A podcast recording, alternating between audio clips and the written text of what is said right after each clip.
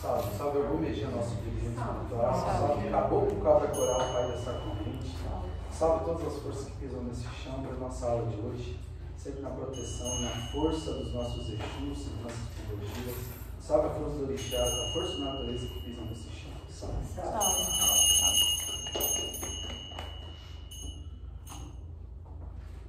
Tchan, tchan, tchan. Hoje não tem música, né? Pô, que musicão, não, te falo, hein? Cara, aquela música é muito boa, né? Eu mandei, gente, tá todo mundo bem? Ah, vamos estar só nós, né, hoje? Só nós de casa. Tô mais tranquilo, Guilherme fazendo macumba? É isso? Já tá fazendo mais gira depois. Já dá até fazer uma tira depois. Vamos lá? Ninguém me chamou, viu? Deixa eu pôr pra cá.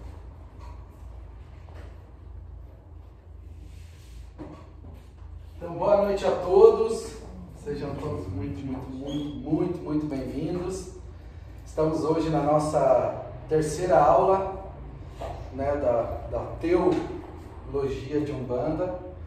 Né, a gente livremente altera essa palavra, teologia, né, que é o, toda vez que você fala sobre religião, você explica sobre religião, você está falando de teologia. Então, para não se apropriar como um estudioso, como uma forma da gente, com o objetivo de é, dizer alguma verdade, a gente chama de teologia, que nada mais é que as aulas têm o objetivo de expressar e dividir o que a gente sente, vive aqui dentro do nosso chão, né? Então, estamos agora na nossa terceira aula e, como eu sempre lembro, é, o nosso objetivo aqui, né, esse texto, ele vai fazer parte de todo o material nosso, todo o material que a gente desenvolveu, é muito importante a gente ter isso na cabeça, que esse material ele não tem né, o objetivo de relatar uma verdade absoluta sobre os fundamentos e práticas da religião de Umbanda brasileira, e sim relatar e compartilhar as práticas espirituais e vivências naturais e populares que acontecem dentro do terreiro de Umbanda Universalista de Curitiba, que chamamos carinhosamente de Teu. Então, é, até todas as aulas eu divido junto materiais complementares, né, que sejam materiais para ler, materiais para assistir, para ouvir, né, dentro lá do Drive, porque o objetivo é também ouvir outras opiniões. Né? A gente, a partir do momento que a gente se propõe a estudar, o objetivo não é saber mais, né? o objetivo é entender que, que existem muitas formas de se enxergar a mesma coisa. E a principal sempre é a forma que a gente enxerga. Né? Então, para esse ano, né, o nosso desafio com essa aula são os nossos quatro principais pilares, os quatro temas que a gente decidiu para dividir durante o ano. Então, serão 20 aulas divididas em quatro temas e cinco aulas para cada tema. Né, a gente começou com o Ser Umbanda, né, o, né, o Ser Umbanda, depois a gente vai falar de chão de terreiro. Né? Falar de chão de terreiro é falar das práticas no trabalho mesmo. Ah, o que é o cambone? Para que serve o couro? Ah, os elementos. Defuma no começo? Não defuma? Qual a cor da vela? Ah, orixá, força, linha de preto velho, como é que é, né? Para que as linhas? Principalmente falar das nossas linhas e seus objetivos, né? É... Ah, mas caboclo, por que a gente chama de caboclo de morro e não chama de malandro? Por que, que a gente chama de caboclo de pena? Caboclo de, de, de couro. Então a gente vai falar bastante disso nesse módulo chão de terreiro. Depois a gente vai entrar em orixás e sete linhas da vida, que é um pouco de explicação da força da natureza, como que a Umbanda né, sempre teve essa relação direta com a natureza. Né, a gente fala é, é, que a maior antagonia, né, ou a maior é, diferença é a gente né, se declarar umbandista e aceitar uma devastação numa floresta, né? a gente aceitar o lixo no chão, né? a gente não separar o lixo na nossa casa, a gente não fazer as coisas é, é, uma, né, uma, é uma contradição, porque a gente acredita que né, a, a, o equilíbrio vem dessa convivência com a natureza e a gente expressa muito esses pontos né, sobre orixás e as sete linhas da vida e as sete linhas que a gente decidiu para o nosso chão. Né? Porque eu já falei, orixás não é um, não é dois, se a gente fala de divindade, divindade, né, Deus sempre no conceito infinito de Deus, então naturalmente os orixás também são infinitos nos seus números, né? Então a gente traz sete aqui, ah, mas cadê o orixá tal? Então a gente fala bastante disso. E a gente termina com firmezas, assentamentos e altar. Firmezas, assentamentos e altar é a prática né, que a gente traz da Umbanda para a abertura da nossa vida. São práticas que, independente da gente pisar numa gira, independente da gente fazer parte de um terreiro, é, são práticas de quem acredita na Umbanda. Né? São práticas que a gente faz na nossa casa, um altarzinho que a gente tem em casa, como é que a gente acende essa vela, sem conceito de certo e errado, mas como que a gente se conecta. Né? Então, assentar uma força, firmar uma força, né? e como que a gente constrói um altar para as coisas que a gente acredita, a gente vai falar bastante nesse último módulo. Certo, pessoal? E aí o ser umbanda, só para dividir um pouquinho dessa, dessa nossa caminhada, a gente vem, né, a gente começou a primeira aula falando muito do ser umbanda como olhar a umbanda com os olhos de um bandista. Eu acho que esse é o principal ponto. Né? A partir do momento que a gente vai falar hoje bastante no, no tema, mas a partir do momento que a gente acredita na Umbanda entre certo e errado, entre pecado e salvação, ou a gente acredita que o orixá não gosta disso, né? Que o orixá não gosta daquilo, a gente está olhando a Umbanda com outros olhos que não são de Umbanda. A gente está olhando através dos olhos católicos, a gente está olhando através dos olhos do candomblé, a gente está olhando através dos olhos de outras religiões, kardecismo, que influenciaram a Umbanda ou participaram dessa formação da Umbanda? Com toda certeza, participaram, mas não são Umbanda. Então, primeira, a primeira aula que a gente fez foi muito para isso. Foi para a gente buscar olhar a Umbanda com os olhos de um bandista. É? Então, isso é muito isso é muito forte, é muito relevante. A gente entender que a Umbanda é o que nós somos né? e não o que a gente pratica. Não é uma prática de uma religião é uma religião que busca o caminho para que a gente encontre o que a gente é. Né? Então, o que a gente é é um banda. E acredito que até quem teve segunda-feira aqui, Tranca-Rua, falou muito isso, né? Sobre como é o ser um banda dentro de si. Né? Como que é o ser um banda para é, a pessoa mais importante na nossa vida, que somos nós mesmos, né? E aí, sempre é muito bom deixar isso claro, né? Que sempre essa frase, e cada vez mais parece que essa frase eu falei para Mariana essa semana. Em pesquisas que eu estava fazendo, ela, ela apareceu de novo. Né? O Leonardo Boff, para quem não conhece, foi um pensador é, muito conhecido. Ele foi né, é, falando sobre religião, era o principal tema da vida dele. Né? Ele estudou sobre religiões.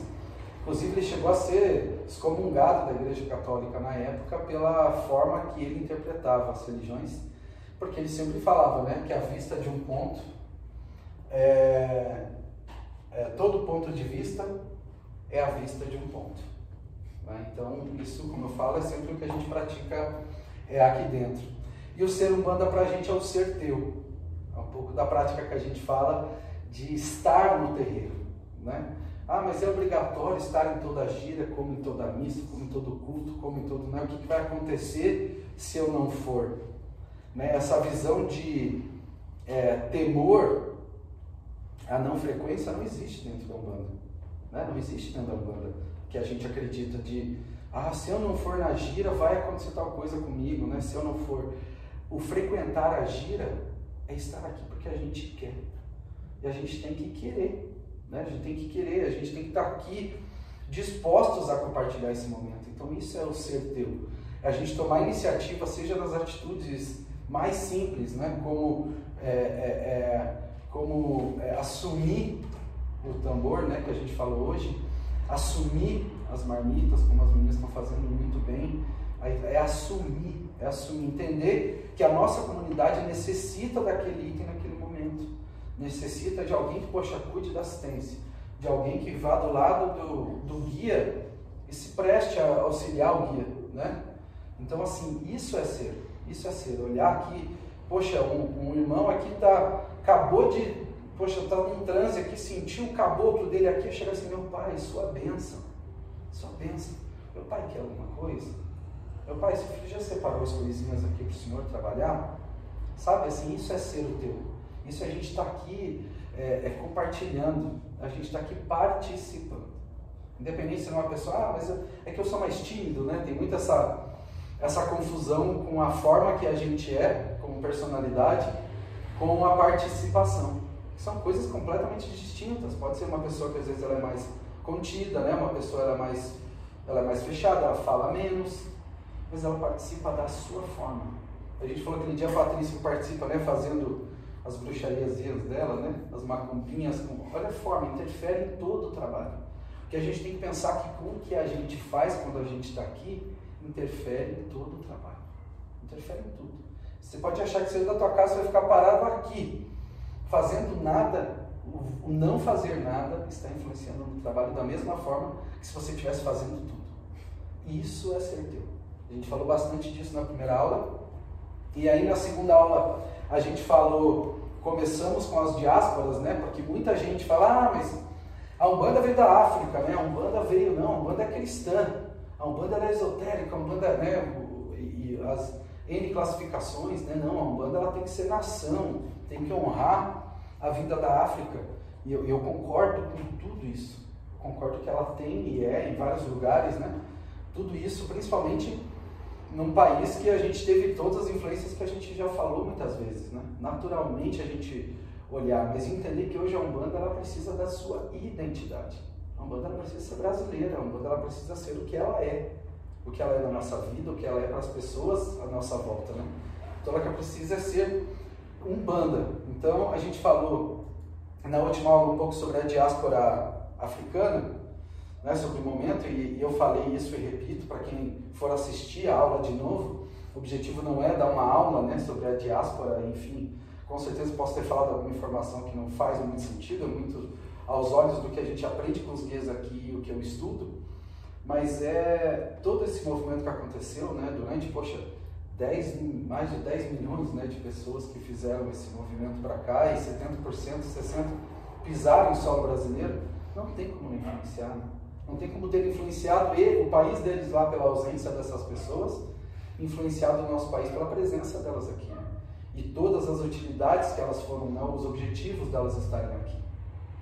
Então, isso é muito importante estar claro que naturalmente a cultura, independente de você falar assim, ah, eu não sigo uma religião, ou como elas são classificadas, né, religiões de matrizes africanas, mas que você não siga certeza absoluta que no seu dia a dia, seja na roupa que você veste, seja nas, na língua que você fala, seja nas palavras que você usa, seja na forma que você convive com as pessoas, seja na forma como a gente viu na última aula, que você dança quando você está feliz, você é influenciado.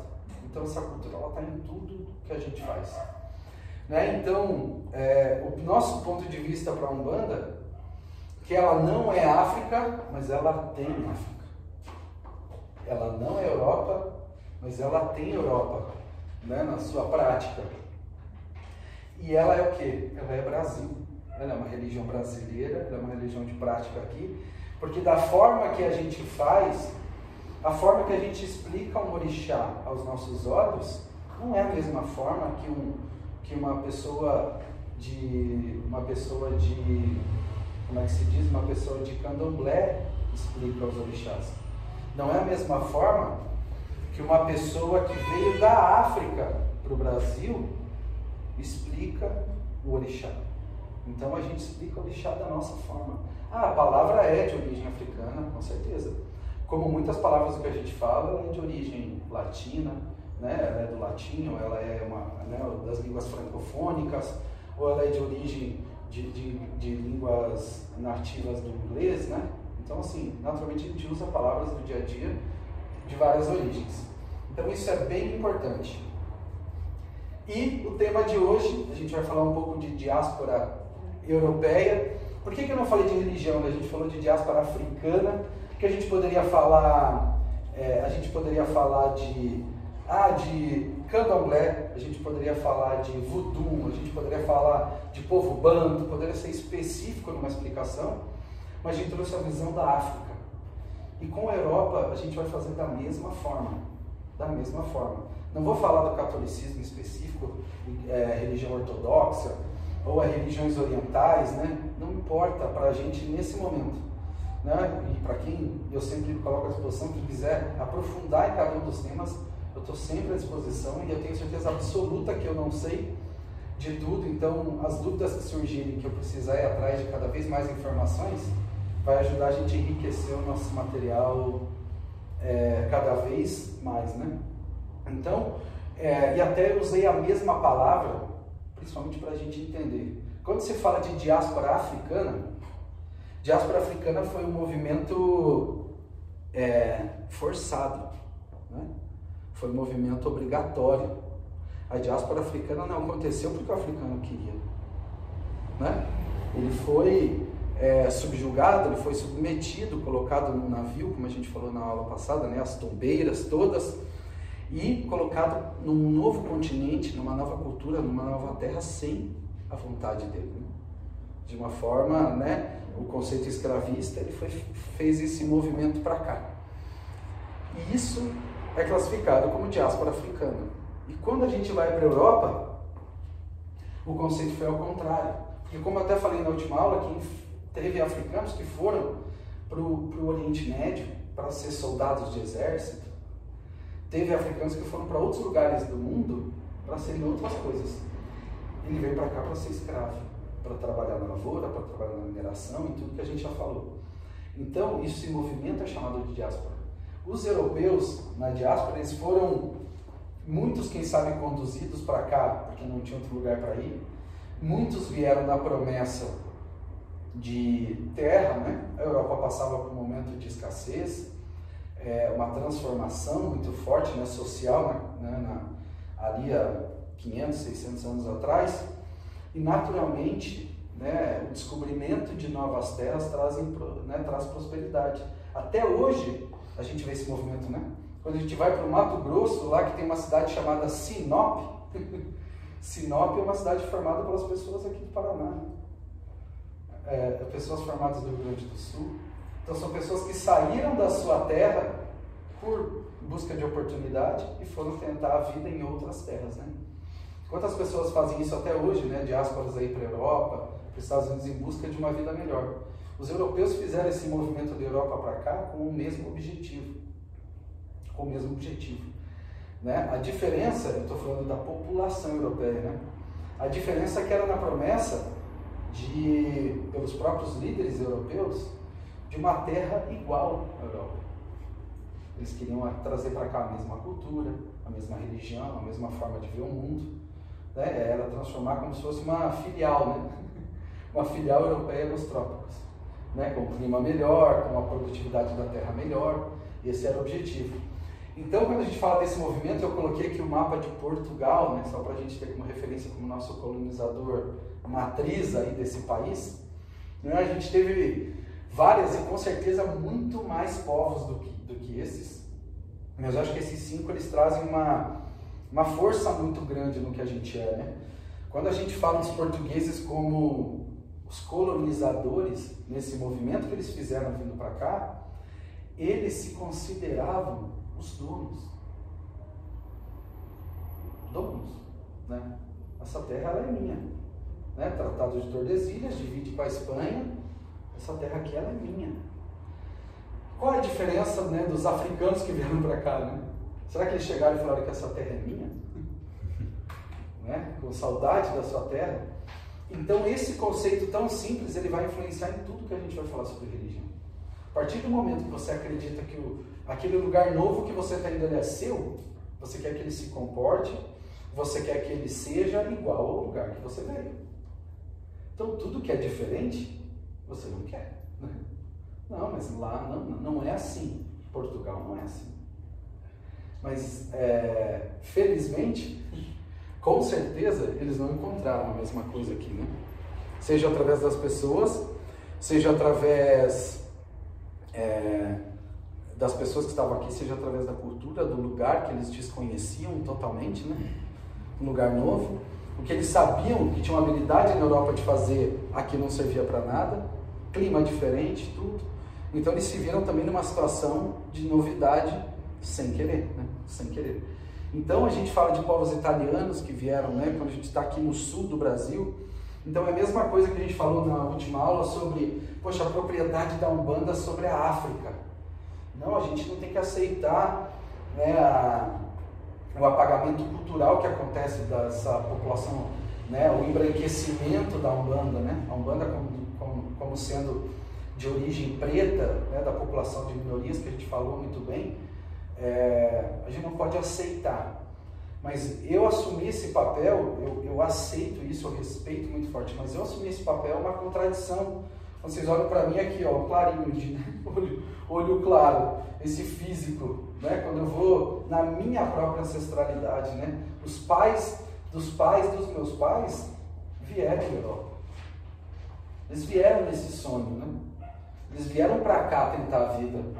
E não tem como eu falar que é um bando, é o culto à ancestralidade, e eu simplesmente ignorar essa minha origem. Simplesmente falar porque eu mudei a minha religião, eu vou olhar a minha ancestralidade de uma outra forma.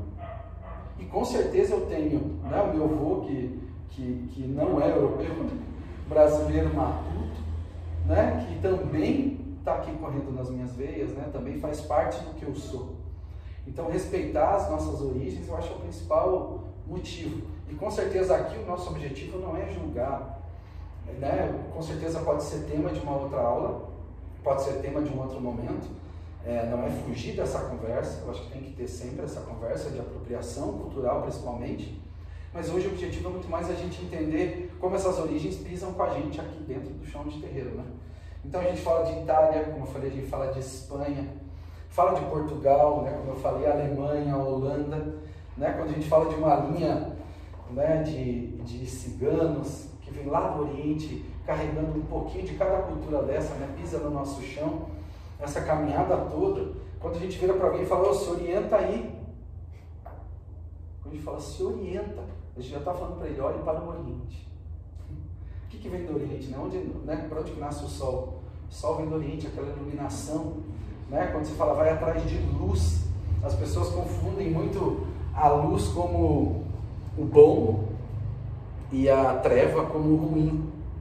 Vem desse conceito europeu que a gente vai falar hoje. Mas quando é a luz, é você achar essa ideia, você achar essa solução. Quando você está numa encruzilhada da vida, né? Tomando uma decisão, quando você está num, num momento de, de, de não saber o que fazer, que a pessoa fala, ô, se orienta. Busca essa luz que está dentro de você. Busca essa orientação né? Busca esse caminho que você está buscando tanto. Sai dessa encruzilhada, né? Escolhe um caminho e vai. Então, tudo isso faz parte né, dessa geografia cultural, vamos assim dizer, da Europa que pisou aqui. Lógico que basicamente é, são os portugueses. E o que, que isso né, trouxe para a gente de alguma forma? Né, trouxe para a gente culturas que a gente pratica todos os dias na nossa vida. A gente está falando, eu vou começar falando sobre o colonialismo, né? O colonialismo que eu falei como os donos dessa terra, né? A gente como um país colonizado português, que está no que a gente fala, né? A língua que a gente assumiu como como nossa. Ah, tem as diferenças, com certeza tem. Mas é a língua que a gente assumiu como nossa. Quando a gente fala de hereditariedade, sabe aquela história de, ah, mas você é filho de quem? Né? Você é da onde? Você é de que cidade? né, esse costume, aquela história do sangue azul, né, lembra? Não, é minha família é de sangue nobre. Né? Então, naturalmente, trouxe para a gente, né, dentro dessa hereditariedade, trouxe para a gente né, essa monarquia de pensamento, não só a monarquia de regime, de regime político, né? mas a monarquia de superioridade. Isso é comportamental ponto de vista hoje não é ver se isso é certo ou errado, mas é comportamental. A gente, às vezes, por ter o dinheiro, às vezes por ter um carro melhor, às vezes por ter uma posição na empresa que você trabalha melhor, a gente acredita ali dentro uma superioridade entre as pessoas, sendo que as pessoas elas têm características diferentes. E quando a gente falou de África, isso não existe. Porque a África, mesmo quem fosse o líder, seja ele lá o, o, o, Kim, o Kimbanda, o Umbanda, o líder religioso, o líder é, político, ele estava ali com o objetivo de servir a comunidade, porque ele entendia que a única forma daquilo dar certo era através das pessoas. A gente traz isso para a gente. Né? E, naturalmente, a gente também traz isso de quando Bosch assume uma posição, a gente ter uma superioridade natural, vem um pouco disso. E aí, naturalmente, vem o que? O comércio, né? a comercialização, o, o, que é, o juntar os bens, né? a gente ter patrimônios, o capitalismo, O capitalismo na forma né, de, de, de você buscar é, esse crescimento financeiro, esse crescimento de posição, essa gana, vem muito né, desse pensamento europeu, mas principalmente é, da Europa veio religião. Religião. Isso é muito importante. Então, vocês perceberam que África, a gente não falou de religião nenhuma. Quando a gente falou de África, a gente falou dos povos que vieram de tal lugar, a gente falou da origem de tais povos que cultuavam determinadas coisas. A gente estava usando palavras do nosso português para tentar explicar o que a gente não conhece. Uma forma só da gente entender. Religião é coisa da Europa. Você entender religião de você se classificar, eu sou de uma determinada religião, isso é pensamento europeu. Ah, você é de que religião? E isso surgiu depois, né? O cristianismo foi um dos pilares para isso acontecer. Por quê? Porque naturalmente a religião virou uma ferramenta política, uma ferramenta né, classificatória de pessoas. Né? Então, quando 300 e poucos anos depois da vinda de Cristo, lá Constantino, é, é, Constantino criou, vamos assim dizer, né, junto lá ao catolicismo, foi atrás da construção da Bíblia, ele naturalmente tinha um olhar político para aquilo, né, para classificar as pessoas, o batismo para salvar. Então, esse olhar de religião vem da Europa. Tanto que se a gente pegar hoje né, uma pesquisa mundial, a informação de Google, pode ser que ela esteja errada, mais de 70% da população do mundo todo é, respondem três coisas quando perguntam a sua religião. Em primeiro, que é cristão, em segundo, que é hinduísta, e terceiro, que não tem religião nenhuma. Né? Então, assim, é, pode ser que esse terceiro, isso eu estou falando de 70%. Os 30% é dividido em todas as religiões que você já ouviu falar, inclusive a nossa. Está lá naqueles 30%, ou no 0,003%. Além da regionalidade, lógico, né? Umbanda, quem sabe só no Brasil a pessoa vai responder que é Umbanda. E pode ser que em outros lugares ainda continue falando que ela, ah não, eu sou espiritualista, ou eu sou espírita, né? Espírita umbandista, né? Quantas, quantas formas de responder essa pergunta? Mas isso é muito questionado, essa forma de entender qual é, qual é a religião que predomina no mundo, porque a pergunta, em alguns lugares do mundo, ela não faz sentido. Porque as pessoas não sabem o que é religião. As pessoas não sabem. Elas praticam a espiritualidade de uma forma que ela aprendeu com seus pais, uma forma que ela aprendeu na comunidade dela. Então ela não existe aquela assim, ó. É, eu sou o Flávio católico e agora eu sou o Flávio bandista. Não existe esse conceito. Isso para a gente é muito importante, porque a Umbanda hoje ela é muito mais a gente não, não se entender como religião, mas se entender como prática. A gente se entender como. Eu sou banda. Eu sou banda. É dessa forma que eu me conecto com a minha ancestralidade. É dessa forma que eu me conecto com os orixás, com a espiritualidade. É dessa forma que eu peço pelas coisas da minha vida. É dessa forma que eu agradeço as coisas da minha vida. É dessa forma que eu gosto de viver em comunidade. É dessa forma que eu gosto de sair da minha casa e vir aqui um sábado ficar tocando atabaque. Dessa forma que eu gosto de vir aqui é ajudar a comunidade, servir. É dessa forma que eu sou. Então, isso é muito importante. O conceito de religião ele mora aqui. Por isso que é muito difícil você explicar o que é Umbanda.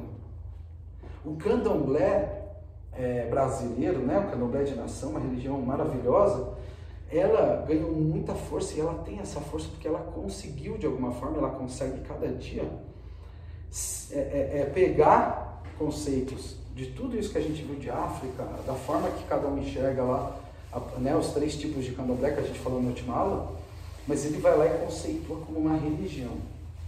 Para que aos olhos europeus, eles entendam que aquilo é uma religião. Por isso que para a Umbanda é aquela pergunta difícil, né? Quando a gente está no nosso trabalho, no nosso almoço de família, aquela coisa, né? No meio você fala assim, ah, você é... Que religião é a tua? Eu sou Umbanda. Ah, como é que é? Ah, então. Nossa. Tem que ir lá para ver. Tem que ir lá para ver. Melhor coisa, ó, eu não consigo explicar direito. Entendeu? Assim, ou, ó, peraí, tem que, ó, esse é o celular do, do Flávio. Passa a bola. Manda uma mensagem para ele que eu acho que ele vai conseguir explicar um pouco melhor. E o não explicar não está errado. Porque se a gente quer falar o que é Umbanda, a gente vai falar assim, Umbanda, o que é Umbanda para mim? Umbanda para mim ela é cura. Ela é cura do que eu sou, ela é a ação das, da minha vida, ela é o que eu sou. Tudo que você vê quando você me conhece, a forma que eu sou, os meus erros, os meus acertos, a minha personalidade, a forma que eu me comporto, tudo isso é Umbanda. É Umbanda para mim. É o que eu sou. Umbanda. Então, quando perguntarem para é, pra você, eu, se vocês quiserem né, responder da forma que eu respondo, eu falo: Umbanda é o que eu sou. Eu não existo sem Umbanda, a Umbanda não existe sem mim, dentro de mim. Dentro dessa Umbanda. A Umbanda que eu acredito, a Umbanda que eu pratico. Então, isso é muito claro para a gente entender que esse conceito de religião a gente vai falar bastante aqui, porque veio dessa Europa. Então é mais uma parte, mais uma forma da gente tentar né, olhar a Umbanda com olhos de um bandista e não através de outras religiões que a gente já conheceu, respeita, admira, né? É, tem a nossa família, ou a gente viveu nisso, né? Trouxe muita coisa boa para nossa vida, não tem como a gente virar as costas para quem teve essa formação, né? Então, a palavra da vez é religião. Quando se fala de Europa dentro do chão de terreiro, é religião. É o conceito de religião que traz para dentro do chão. Religião, na, na, na, definição da palavra, várias, né? mas uma que eu, que, eu, que eu acredito bastante, que ela é a religação. Né? De religarem. É como se você tivesse é, ligado na divindade e você precisasse se religar. Por causa da vida, por causa das suas consequências, decisões, você se desconectou de alguma forma da divindade, você está se sentindo perdido, você está sem rumo, você está sem, sem nada né, que você acredite. Então, naturalmente, vem uma religião e te reconecta a uma divindade. Para que você se sinta bem, para que você tenha quem admirar, para que você tenha uma referência.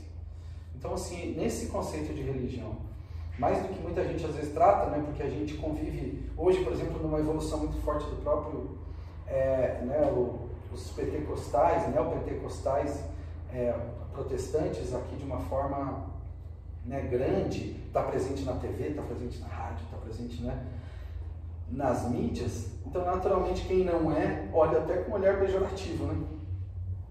Ah, os crentes. Ah, lá, os evangélicos. Sai de perto, os evangélicos, né? Parece que é uma doença que você vai pegar. Então, assim, isso traz, carrega também um olhar pejorativo à palavra religião. Né? Como isso é tão forte que tem pessoas que vêm aqui no terreiro de Umbanda, pessoas que frequentam a nossa corrente, é, desculpa, pessoas que frequentam a nossa assistência. Nossa, eu amo estar aqui nesse lugar. Eu amo isso aqui. Ai, que pena que eu só não tenho Ai, só não tenho tempo. Porque eu queria tanto entrar na corrente. Ai, eu só não tenho. Ai, eu não queria assumir essa responsabilidade de ser dessa religião. E a pessoa está aqui toda terça, todo sábado. Vem aqui, vem na marmita, bater a panela junto.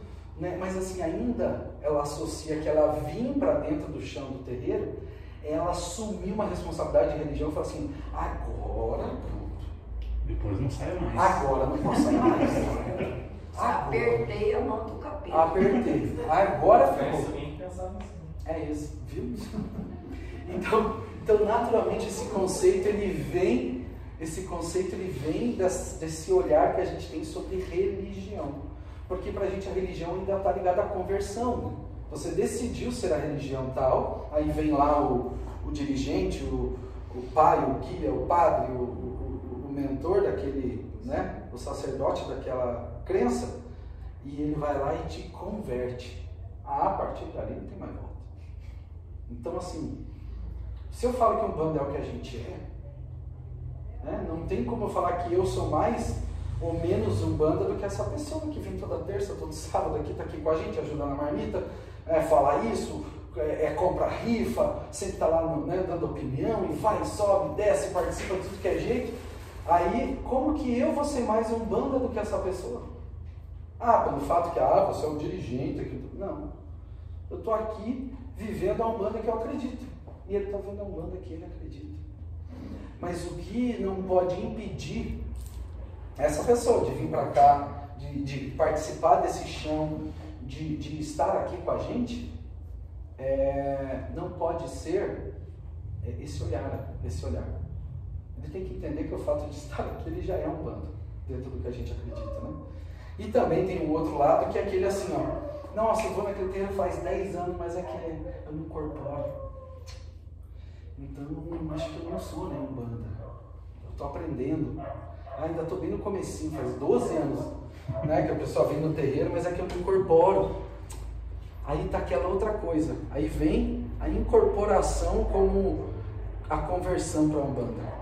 E acontece ao contrário. Aquela pessoa que pisa a primeira vez no terreiro no passo e já começa aqui. E perna treme. E corpo vai e mexe e fala, tá, ó, vai receber o Espírito. Meu Deus. Aí a pessoa, ela vai embora pensando, eu vou ter que entrar para a Umbanda.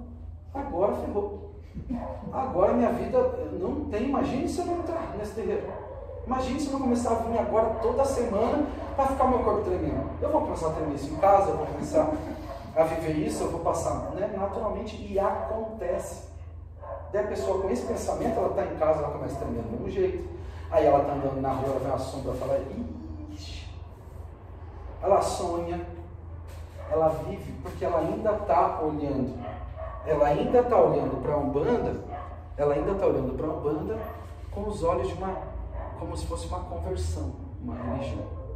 E isso vem muito disso. Então, quando a gente fala né, de catolicismos romanos, eu dividi aqui, eu peguei, lógico, quatro aqui, que eu acredito que a gente tenha bastante no nosso chão, e divide basicamente né, entre Antigo Testamento e Novo Testamento. Meu objetivo não é mergulhar aqui na Bíblia, com toda certeza. Né, um livro, tanto que a própria Bíblia, né, na definição da palavra, é um conjunto de livros. Então, né, são, agora não vou lembrar os números, não sei se são 70 e alguma coisa no, no Antigo Testamento, 20 e poucos no Novo. São vários livros que formam e cada igreja tira um, bota um, né? entende aquele, aquela literatura da sua forma. Entende que aquele, ah, ah, poxa, o, o, né, o Mateus não faz parte do, do nosso conceito, vai lá e tira né, da forma que ele enxerga. Mas a gente acaba né, firmando um pouco dessa, esse marco europeu, quando se fala de religião, a gente acaba afirmando um pouco na nossa vivência é, com o catolicismo. Né? A religião predominante e forte na Europa naquela época, né? desde a expansão romana, várias coisas, né? a crença que vieram lá de Cristo, que, ou seja, o Cristo lá de o Cristo lá de, do ano zero, vamos assim dizer, já que estamos em 2022, a gente conta o ano a partir de Cristo né? mas trezentos e tantos anos depois, a criação da religião, e aí a gente está falando de mil e poucos anos depois, né? É, é, vem para o Brasil, ainda é muito forte. Né? Ainda é muito forte. Cristo, acho que é uma imagem, né? uma referência que a gente nunca viu um outdoor na rua, né? a gente nunca viu uma propaganda, né? E ele, é, acho que é o nome, é a pessoa mais conhecida nesse planeta. Ela, é, ele transpõe vários públicos, né? transpõe vários lugares. Quem já teve a oportunidade de viajar para lugares muito longe, outros extremos do mundo, sabe que é muito engraçado você olhar um lugar que não tem a mesma origem que a nossa. Né? Desde a comunicação, a forma de ver religião, igreja, pode chamar de igreja, mas não é igual. Né? Então sabe que, poxa, Cristo ter esse poder vem muito desse catolicismo, e o catolicismo, né, aqui como todas as igrejas cristãs, né, a gente baseado no cristianismo mesmo e suas vertentes, quando a gente fala de Antigo Testamento e Novo, é muita conversão, é muita, é muita história. Não é só esses 2022 anos. Quando a gente fala de Antigo Testamento, né, quando, quando a gente fala de Antigo Testamento, é, ele vai antes disso. Né? São livros escritos antes da vinda de Jesus né? Os judeus levavam isso lá no Torá, muito forte, né? o Antigo Testamento é o Torá né? para a religião judaica. Então isso aqui é muita história. Então a gente falar sobre certo e errado, sobre bom ou ruim aqui, não faz muito sentido. Imagine, se a gente acredita em religião como olhar né, das coisas, imagine quantos olhares não se passaram nessa história. Né? Então, assim, o que para mim fica muito claro quando eu falo sobre essas religiões é que aqui, quando a gente fala do judaísmo, a gente vê uma instintivamente, porque quem sabe o mundo nessa época não se comunicava, estou falando lá de Extremo Oriente, Japão, né, toda essa turma, a gente pegar o continente africano e pegar a Europa, quando a gente fala nessa época aqui, do Antigo Testamento, muitas coisas aconteciam iguais ou muito parecidas em todos os continentes do mundo, e a gente vai falar na próxima aula sobre povos originários aqui do, do Brasil antes da colonização, e aconteciam coisas muito parecidas, é, sem que eles soubessem. Né? Uma coisa que fala muito sobre sacrifício animal, né? o sacrifício animal, o sacrifício humano, aquele fantasma que existe sobre, sobre isso, lá no Antigo Testamento era uma realidade. Era uma realidade. E quando você vai para a África, isso acontecia. Né? Então, assim, muitas coisas que no passar do tempo elas foram mudadas, vamos assim dizer, né? foram explicadas de alguma outra forma, porque naturalmente para eles aqui no Antigo Testamento acontecia. Né? Quando Abraão, né? as religiões aqui é, é, de origem da história de Abraão, muito forte, é, quando entrega lá o filho, né? ou entregaria o filho, é, para Deus, né, como a divindade, como uma prova de amor e fidelidade, é, vem construindo isso, essa, essa forma de se comunicar com a divindade, de provar o tempo todo, ela vem aqui em todos, em todas essas esferas, em todas essas esferas. A diferença é que para o Novo Testamento, Deus foi lá e sacrificou o seu próprio filho. Né? Então Jesus como filho de Deus bota ele aqui na terra, bota o ser na cruz, prega, ele ressuscita ali no terceiro dia, isso a criança já história católica, né, que ele ressuscitou, que né, não, são todo mundo, não são todos que vêm dessa forma, mas ele no terceiro dia vai lá e ressuscita, e a partir daquele momento ele salvou todos esses pecados. Tudo isso que a gente fazia, toda essa forma que a gente enxergava a terra, Jesus foi lá e pum, salvou. A terra estava precisando de salvação. Ele, de uma forma única, como aquele, é, o golpe devasteiro, o voto de Minerva, né? ele foi lá e decidiu. Decidiu. Acabou os pecados na terra e eis que começa uma nova era. Eis que começa um novo momento para isso. Então, assim, e aí, naturalmente, a gente vai aqui se construindo, né? Quando a gente vai para os protestantes aqui, é basicamente o Novo Testamento Aí a gente pega os ortodoxos, por que todo mundo fala, ah, isso aqui tem que ser bem ortodoxo, né? Bem certo, a gente tem isso no vocabulário, né? Quando a gente fala fazer tudo certinho, é a igreja que olhou para esse Novo Testamento e falou, peraí, se é para seguir, então nós vamos seguir assim, dessa forma. E por que que trago né, esse ponto de vista para a gente é, entender que as religiões europeias, elas são tão antigas quanto, tão antigas quanto as religiões que a gente falou africana, mas a diferença é que na, na África não se via como uma religião. Não, não vieram africanos aqui com um livro embaixo do braço para contar para a gente as, os 3 mil, 5 mil, 10 mil anos de história do que eles são. Eles chegaram aqui com a roupa do corpo. O que eles eram, eles fizeram. Né? O que eles eram, a gente aprendeu na forma que eles viviam. O que eles eram, a gente aprendeu no que eles falavam, na forma que eles viviam a religião. Então, essa diferença, se for para registrar alguma coisa desse tema, é justamente isso. O olhar para o que é religião, é, a gente tem muito forte ainda o europeu por causa disso o europeu já tinha a consciência de uma formação religiosa. Eles inventaram isso para justamente o olhar deles. Porque pensa lá na, na África, ou até aqui no Brasil, o objetivo né, dos, vamos chamar de religião, ou vamos chamar de o contato com a divindade, vamos assim dizer, vamos chamar de religião, o objetivo deles não era virar, sair de porta em porta e falando assim, ó, oi, Deixa eu te falar a forma que eu me conecto com a divindade. E o europeu, ele pode, por vir de livre espontânea vontade, ele pode chegar e praticar a religião dele aqui da forma que ele praticava lá. Ao contrário do africano, que chegou e teve que adaptar, esconder, porque ele era proibido de, de praticar aqui. Perfeito. E mais até do que isso, é, a religião, justamente para eles poderem vir de lá, e eles sabendo que aqui no meio só europeus, né? Sim. Como que a gente vai falar dessa religião? A religião está num livro, ela está num formato, ela foi envelopada, vamos assim dizer, para ser expandida. Ela foi envelopada para ser expandida. Eu acho que essa é a melhor forma.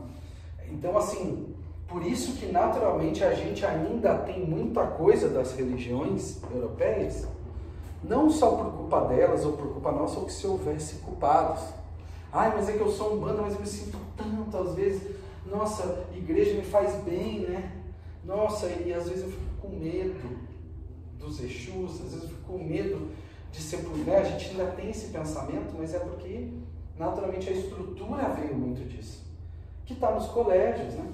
Está na política, está em tantos lugares além de um chão de terreiro. Tem pessoas que são, né? Por que, que a gente escuta a resposta, eu sou católico não praticante? Porque a pessoa não pisa numa igreja há 20 anos e ela ainda se sente católica. Porque ela vê catolicismo em tudo. Ela vê quantas igrejas caminham da casa dela para o trabalho, ela fala, ela, ai meu Deus, quando acontece uma coisa, ai Jesus me salva, ela reza o Pai Nosso. Né? Ela reza o Pai Nosso. Então isso faz parte. A gente, e eu acho que o objetivo aqui não é dizer se é certo ou errado, mas entender, ter a consciência que isso faz parte do que a gente é.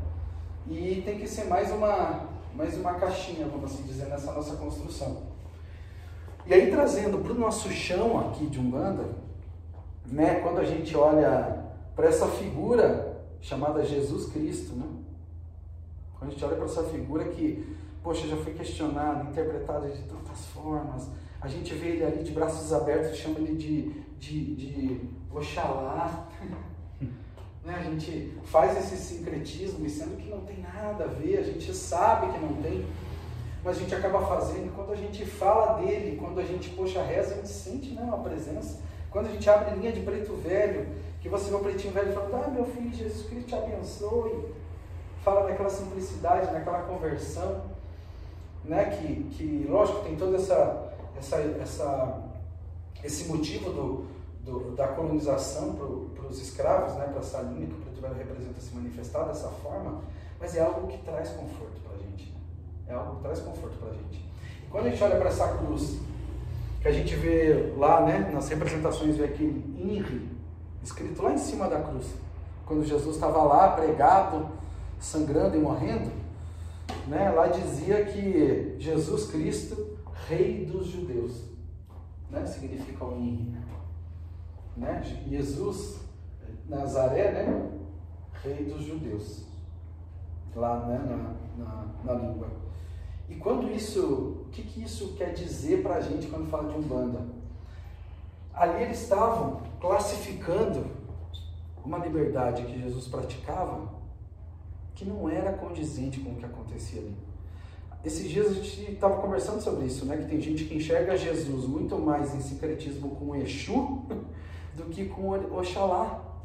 Porque Exu ele foi movimentador, ele foi questionador, ele, ele afrontou muita coisa, ele trouxe uma novidade, uma forma de pensar completamente diferente do que as pessoas pensavam naquela época. Ele fazia as pessoas saírem da sua inércia para se movimentar. Então, essa figura, independente disso, ele traz uma coisa é, muito forte em meio em todas as religiões e ele é o maior símbolo dessas religiões que a gente acabou de falar, que são envelopadas, são formatadas, são ortodoxas, fala de Antigo, de Novo Testamento, tem, tanta, tem tanto conteúdo para dizer o que se deve ou não se deve fazer, e sendo que da boca dele não saiu nada.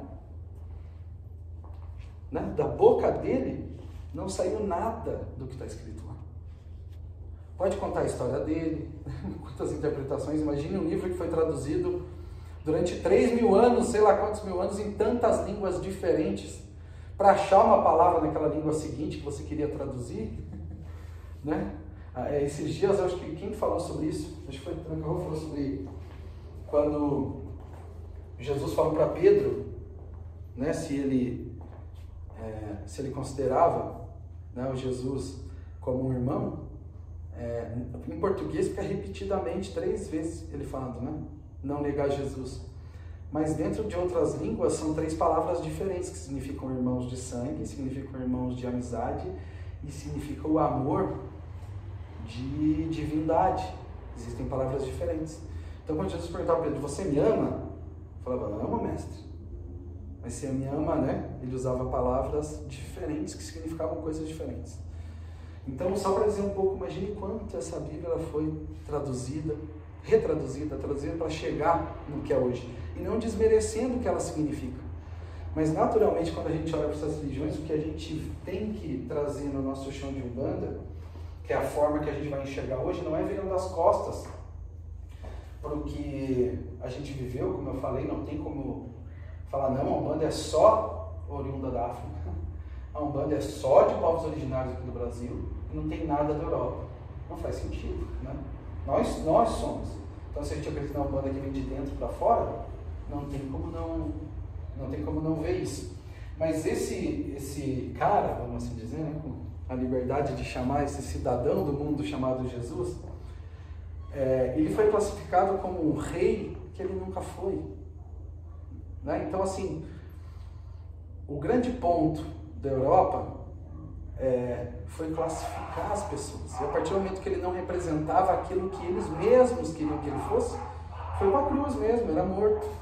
Tribunal de Inquisição, né? Tantos momentos da história que o caminho era matar. E quantas pessoas se revolucionaram mesmo assim, quantas pessoas brigaram para que a gente tivesse na liberdade que a gente vive hoje. Hoje, de ter várias religiões convivendo numa mesma cidade, de ter várias formas de pensar diferente. E tudo isso veio do pensamento desse cara. Desse cara pensar diferente, de reconstruir diferente. Então, quando a gente olha para essas religiões que dividem dois principais pilares né, do que eles acreditam, que quem vive no pecado não é certo. O, e o pecado, quando a gente pega a definição da palavra, não é fazer coisa errada. O pecado é não fazer o que pregam as Escrituras. O pecado é não cumprir o que se é mandado. Então, acho que o maior pecador do mundo foi Jesus, pelo que eu estou vendo aqui, né? Se a gente entender a definição da palavra. Então, assim, o viver no pecado é, foi construído então são religiões que escreveram dessa forma para entender, para você se conscientizar que a forma que você vive não é a certa. Viver com liberdade. É isso. Porque a partir do momento que eu peguei o meu livrinho embaixo do braço, do que eu acredito, seja política, seja cultura, seja qualquer coisa, e fui colonizar um outro país, eu tenho que chegar para ele e falar assim, ó, oh, tá vendo essa forma que você faz política aqui? Tá vendo essa forma que você faz religião? Tá vendo essa forma aqui que vocês se organizam como sociedade? Tá vendo essa forma que vocês têm liberdade de relacionamento, seja profissional, seja amoroso, seja a forma. Tá vendo isso aqui que vocês fazem? Ó, não é certo. Vocês estão vivendo no pecado. E isso naturalmente foi construído de tempos em tempos. Por que, que uma. Ah, hoje uma, uma mulher ela não pode casar, né? Ou ela deve casar? ou ela não pode não querer ter filhos, ou ela deve ter filhos, né? Quantas classificações, né? Ah, um homem ele tem que ser o, o, o provedor da casa. O dinheiro tem que vir do bolso do homem, né? O dinheiro tem que vir lá, né? Marcar a presença, porque imagine ser sustentado por uma mulher, né? Então, todos esse, esse formato social e naturalmente, né, religião é sociedade, que foi construído, está basicamente nesses dois pilares. Que todo mundo vivia aqui no pecado, e a salvação, que era a plenitude, ela só acontecia quando? Acontecia aqui não. Acontecia só quando você morria.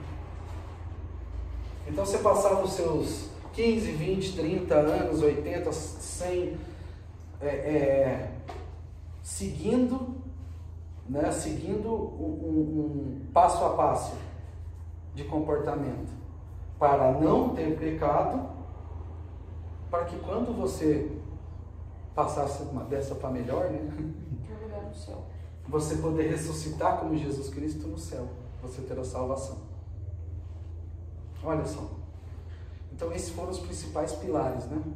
E naturalmente, é, já imaginaram para quem vivia naquela época, lógico que a gente acho que não consegue nem imaginar, mas condições sociais, características, né, de, pô, você andar na rua, fala qualquer coisa era morto, né, era, era uma, era, era hostil, né, era, era, um, era um espaço hostil, uma sociedade muito complicada, uma sociedade onde, né, interesse, roubo, morte, muita coisa fazia parte daquela sociedade, então você vivia ali para imaginar que você teria um momento para acreditar, para acreditar que lá na frente vai ser melhor. Então, o que muitas dessas religiões trazem para a gente aqui dentro do nosso chão de Umbanda não é pecado, não é salvação, mas é uma coisa chamada fé. Ah, mas o que que, poxa, dessa aula inteira, então, sobre Europa, o que que traz para o nosso chão? É a fé. É a fé que não existe quando se fala em, em, em, em muitas forças africanas, que a gente fala, é assim foi. Não.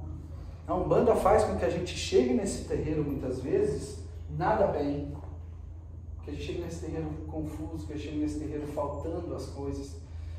É a fé da gente descer um amalá para algum e falar assim: meu pai, você vai me dar um emprego, meu pai.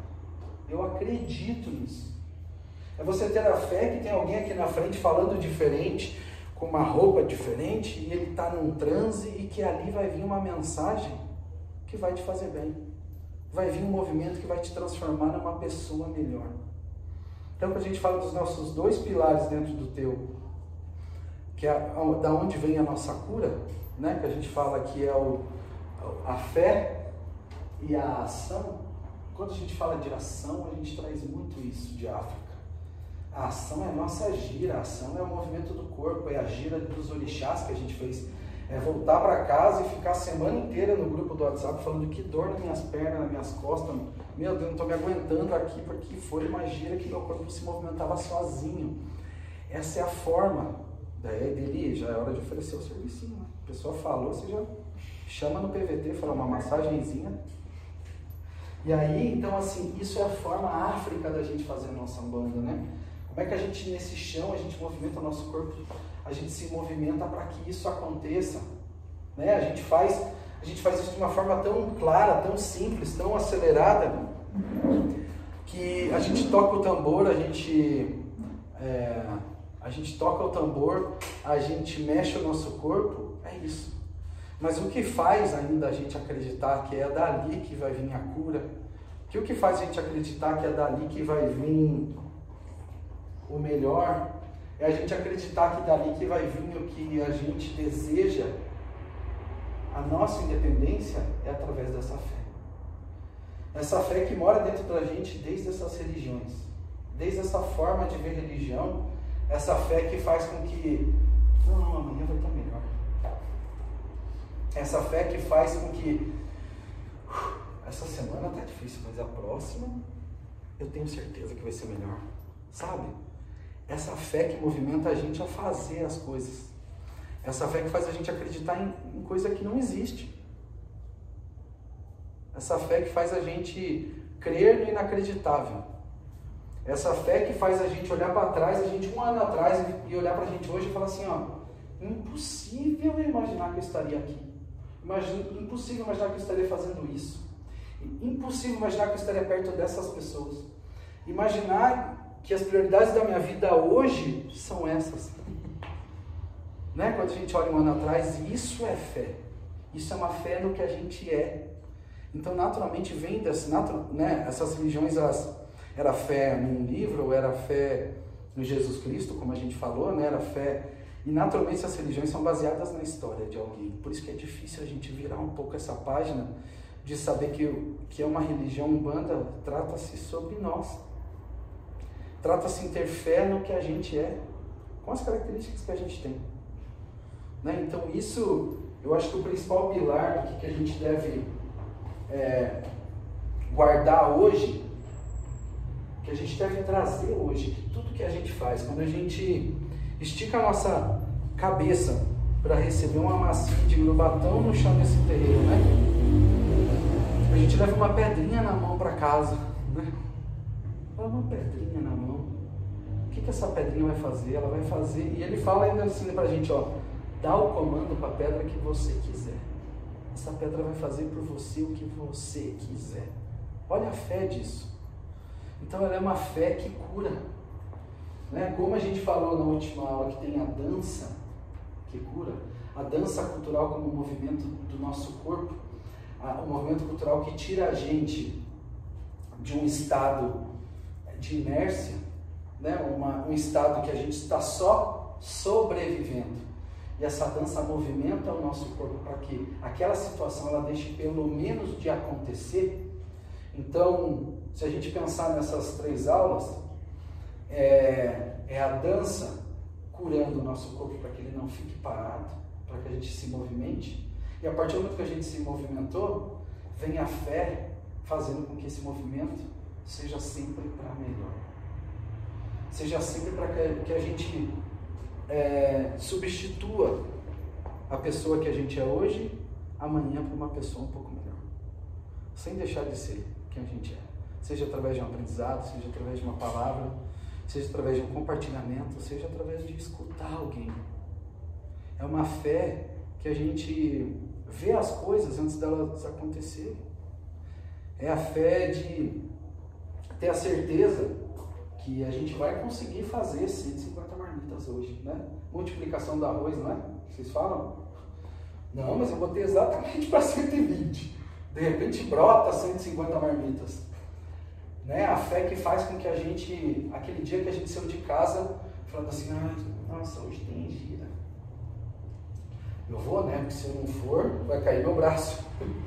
Eu vou, porque se eu não for, né, hoje. E aí você vem, e para você, pode ser que para todo mundo aquela gira foi mais uma gira. Mas alguma coisa dentro de você, uma palavra que você ouviu, um movimento que você viu, um ponto, um, um paô que você bateu no, no roncó, um paô que você bateu na tranqueira, uma vela que você acendeu depois do teu banho de erva para pedir proteção e força para o trabalho, transformou e fez com que você acreditasse que aquela gira foi e poderia ser a melhor gira da tua vida e ela foi. Então essa fé que cura ah, que cura os ciclos de pensamento ruim, essa fé que cura a saída de uma rotina que a gente acha que não consegue se libertar. É essa fé que acreditar que amanhã vai ser melhor. Então, quando a gente fala de diáspora europeia, para resumir a nossa aula de hoje, a gente pode entrar em muitas religiões, mas a gente fala de um pensamento que a gente, é, lógico que pode, a gente pode falar de embranquecimento, da apropriação cultural que muitas religiões fizeram do que é Umbanda, dizendo que não é Umbanda, né? ou a Umbanda mesmo se apropria como uma verdade, muitas vezes bloqueia né, oportunidades de tantos aprendizados dizendo que é certo, que é errado, mas é, elas trouxeram para a gente essa fé. Elas trouxeram a fé que a gente começou acreditando que essa salvação vinha depois da nossa morte. Você imaginou? Ninguém nunca, né? Aí você começou aí num kardecismo onde as pessoas vinham desse céu e falavam, aqui é bom. Não é bem parecido com o que está escrito lá na Bíblia, mas é tipo um céu. Nós estamos aqui numa galera vivendo bem tranquilo, bem bacana. Então, ó, fica tranquilo aí, vive na linha, não peca, não briga com ninguém, não xinga a tua família, seja um bom filho, seja um bom pai, seja uma boa mãe, que a gente está te esperando aqui. É teu avô que está falando, né? A gente começou a ter essa relação com o céu através do kardecismo, né? Então, mesmo assim, a gente tinha fé que aquela pessoa estava vibrando um nosso ente querido. E com certeza poderia estar, óbvio. Não estou para questionar se aquilo era, era certo ou era errado. Mas aquela pessoa vibrando aquele ente querido trazia para a gente um conforto de quem a gente tinha perdido. Trazia um conforto principalmente de que aquela pessoa estava bem. E aí o que, que a gente queria para a gente? A gente tinha fé que, que a gente ia encontrar. Então aquela salvação que quem sabe essas religiões só falavam para a gente que ia acontecer depois da nossa morte, algumas religiões, o próprio kardecismo, começou a trazer cada vez mais para perto. E hoje a Umbanda, ela traz a fé com que a gente pode mudar a nossa vida agora. A gente pode encontrar si, a gente pode trazer a nossa salvação para agora. O que, que eu vou fazer hoje? Eu não aceito a condição que está acontecendo na minha vida hoje. O que, que eu vou fazer? Vou descer um padre Exu. Eu vou chamar um caboclo para falar com ele. Eu vou, eu vou chamar o meu caboclo para ele fazer um banho de erva para mim. Eu vou chamar meu pretinho velho, que eu confio no meu pretinho velho, essa dor aqui vai passar. Esse meu momento que eu estou aqui não está legal. Eu preciso fazer alguma coisa, me conectar. Vou descer um, uma terra, vou fazer. Não vou aceitar. Porque eu tenho fé que o que eu vou fazer vai transformar a minha vida. Vida, então é isso. Vida. Morte e vida. É morrer, é morrer no que, no que a gente quer que morra hoje para que possa renascer. Tudo que a gente acredita ou tudo que a gente é. Porque naturalmente a gente muda todos os dias, se a gente vive com as mesmas coisas, e não é que não é estar no mesmo trabalho por 20 anos, não é estar com a mesma pessoa durante 50 anos, não é isso, né? Ah, então eu tenho que trocar de marido toda semana, né? Eu tenho que trocar de emprego todo mês, eu tenho que trocar de família. Ah, essa minha mãe não, essa minha mãe não está funcionando, deixa eu achar uma outra, né? Não é isso. É como as pessoas e a gente se transforma nessa caminhada toda vez. E a gente ter fé disso. Então é essa fé que cura. É essa fé que cura a gente. Certo, pessoal? Então, será que eu cumpri? Vamos ver? Pelo tempo. Ela 8h40. Alô, uma hora e cinco. Ah, tô ficando bom. Aí, é, poxa, é, esse momento é muito bom porque é bom que a gente está aqui hoje só com filhos da casa. Então eu quero que vocês fiquem à vontade também de pode fazer qualquer pergunta, qualquer contribuição sobre o tema. É um tema que, poxa, mexe bastante porque quando a gente fala de fé, fala muito sobre o que a gente é. A fé fala muito sobre o que a gente quer ser. Fala sobre as nossas frustrações de não conseguir levar o pão para dentro de casa quando está faltando dinheiro. É, é, fala sobre a frustração da gente não conseguir ser para as pessoas que a gente tem à nossa volta o que a gente quer ser ou o que as pessoas esperam que a gente seja. Né? Então a fé ela está muito nesse ambiente de expectativa e realidade, sabe? E não é. E a fé ela tem que estar conectada somente com a gente. A fé ela tem que estar conectada com o que a gente quer ser para as outras pessoas. A fé tem que estar conectada com o que a gente espera da nossa vida, seja ela financeira, sentimental, profissional, é, religiosa, né? É ter a, a, gente, a gente estar com fé com que o que a gente consegue fazer e entregar é o suficiente para o que a gente nos propõe. E se a gente achar que não é, que a gente se movimente mais. Né? Se a gente achar assim, não existe excesso e não existe falta na fé. Ah, a fé ela não tem, a, a fé ela não é, né? Muita gente tenta fazer isso, a fé não tem como a gente medir. Né? Ah, a, a Fernanda tem mais fé do que o humano. Por exemplo, como é que a gente vai medir fé? Né? Qual que é a unidade medida? É 4 centímetros de fé? 8 litros de fé? É 4 quilômetros? Né? Como que é a medida é? Então, assim, não tem medida. Naturalmente a gente quer medir. A gente olha e fala, ó, oh, nossa mãe, olha, a Terezinha tá toda gira, ela tem muito mais fé do que eu. Né? Ah, nossa, nossa, nem aparece no terreiro, não tem, nem, nem aparece no terreiro, aquilo lá não tem fé. Aqui eu acho que é assim, acho que a fé sente, né? Não tem como. A fé, por isso que eu falo, se a gente fala que a Umbanda ela vem de dentro para fora, né? na primeira aula a gente falou, Umbanda vem de dentro para fora. É, construída no alicerce desses dois pilares, que é a fé e a ação. E a gente fala que, a, né, que, que vem da gente, então a ação é a ação que a gente faz e a fé é a, ação, é, é a, é a fé que a gente tem. Né? Então não tem medida para isso, não tem comparação.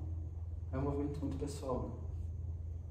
Né? É muita intenção, né? O Fir fala muito isso, de, de, de diferença de fé e de crer.